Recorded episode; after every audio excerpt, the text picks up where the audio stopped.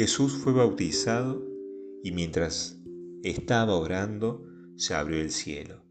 Queridos hermanos en el Señor, hoy celebramos el bautismo de nuestro Señor Jesucristo, con lo cual concluye el llamado tiempo de Navidad. Y acá podríamos plantearnos una pregunta. Sabemos que el sacramento del bautismo, quien lo recibe, es gracia que confía el sacramento es la de hacernos hijos de Dios. Y también sabemos que nos borra el pecado original. ¿Por qué fue bautizado entonces Jesús? ¿Acaso había asumido nuestra naturaleza también de pecado? ¿O necesitaba también este rito para ser hijo de Dios? Evidentemente respondemos que no. No necesitaba ciertamente el bautismo de Juan para purificarse los pecados, porque no los tenía. Pero venía a darle un significado más profundo a este rito. Es más, lo iba a instituir como el sacramento que nos hace hijos de Dios. Al tocar con su cuerpo las aguas del Jordán, las purifica y de esta manera hace del agua el elemento material necesario para que sus discípulos cumplan el mandato que les encomendó antes de ascender los cielos. Vayan y hagan que todos los pueblos sean mis discípulos, bautizándolos en el nombre del Padre y del Hijo y del Espíritu Santo. A este elemento material del agua le siguen las palabras pronunciadas por el ministro del sacramento, yo te bautizo en el nombre del Padre y del Hijo y del Espíritu Santo. Y desde ese momento el corazón del bautizado es como un cielo donde reside la Trinidad. Este es el Espíritu Santo que viene a traer el Señor con su bautismo. Él viene a bautizar en el Espíritu, dice, el Espíritu Santo y en el fuego. Este es el nuevo sentido que va a tener ahora el bautismo.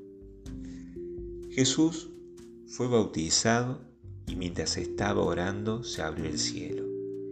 En el Jordán, al ponerse en la cola de los que buscaban el bautismo de Juan, muestra su obediencia al Padre. Y es así que abre el cielo para que el hombre pueda fijar allí el fin de su camino, superando el anhelo de, Isaías, ¿no? que decía, si rasgara los cielos y descendiera. Pues bien, no solo rasgó el cielo para descender, sino que lo hizo para que ascendiéramos con Él. Por el bautismo la Santísima Trinidad desciende a nuestro corazón para ascender con ella al cielo. Pero hay otro aspecto del bautismo de Jesús recibido de Juan en el Jordán. Al ponerse en la cola los pecadores, nos da un indicio que su misión fue la de buscarlos para curarlos. Como dice San Pablo, Dios se anonadó a sí mismo, asumió nuestra naturaleza humana y se entregó a una muerte ignominiosa para rescatar a todos los que estaban en la zona de las tinieblas y en la muerte. Pero Dios Padre lo resucitó y está sentado a su derecha. Este movimiento de descenso y ascenso lo vimos significado en el bautismo, con la inmersión del neófito en el agua, haciendo referencia a la muerte del hombre viejo, y su salida del agua, haciendo referencia a la vida nueva del hombre nuevo. Y también aquí hay una fuerte relación al misterio de la, creación, de la cruz. En ella es crucificado nuestro hombre viejo para que resucite el hombre nuevo con el sacramento del bautismo participamos de la muerte y de la vida.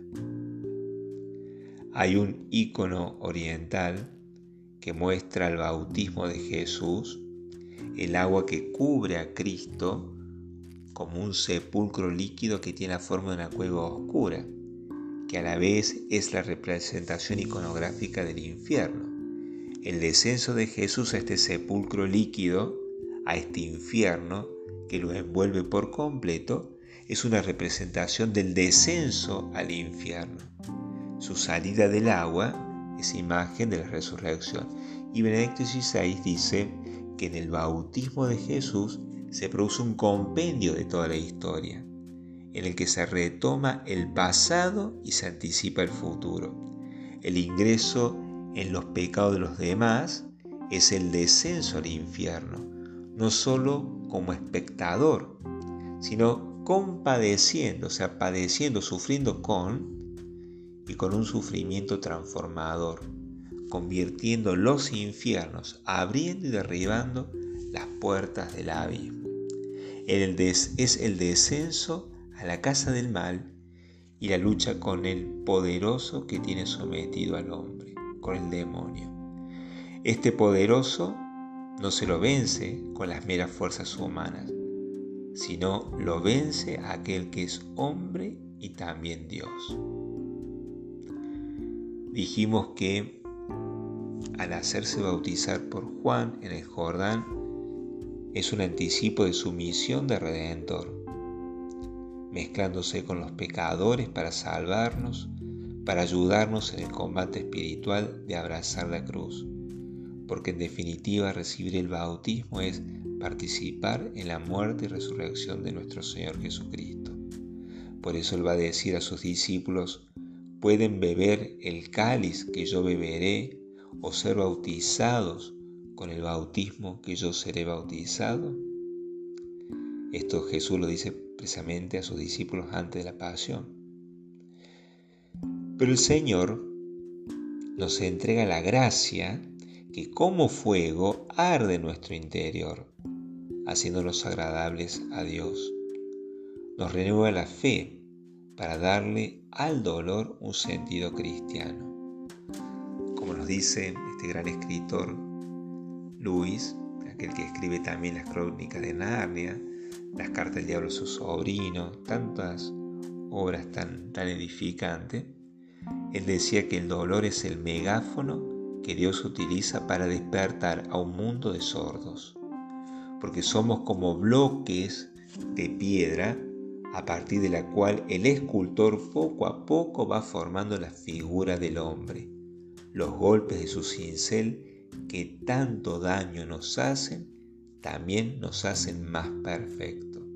Abrazar la cruz nos hace más perfectos.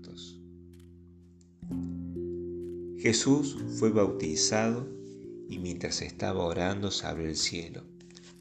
El relato del bautismo de Jesús en el Jordán está presente en los cuatro evangelios con distintos matices.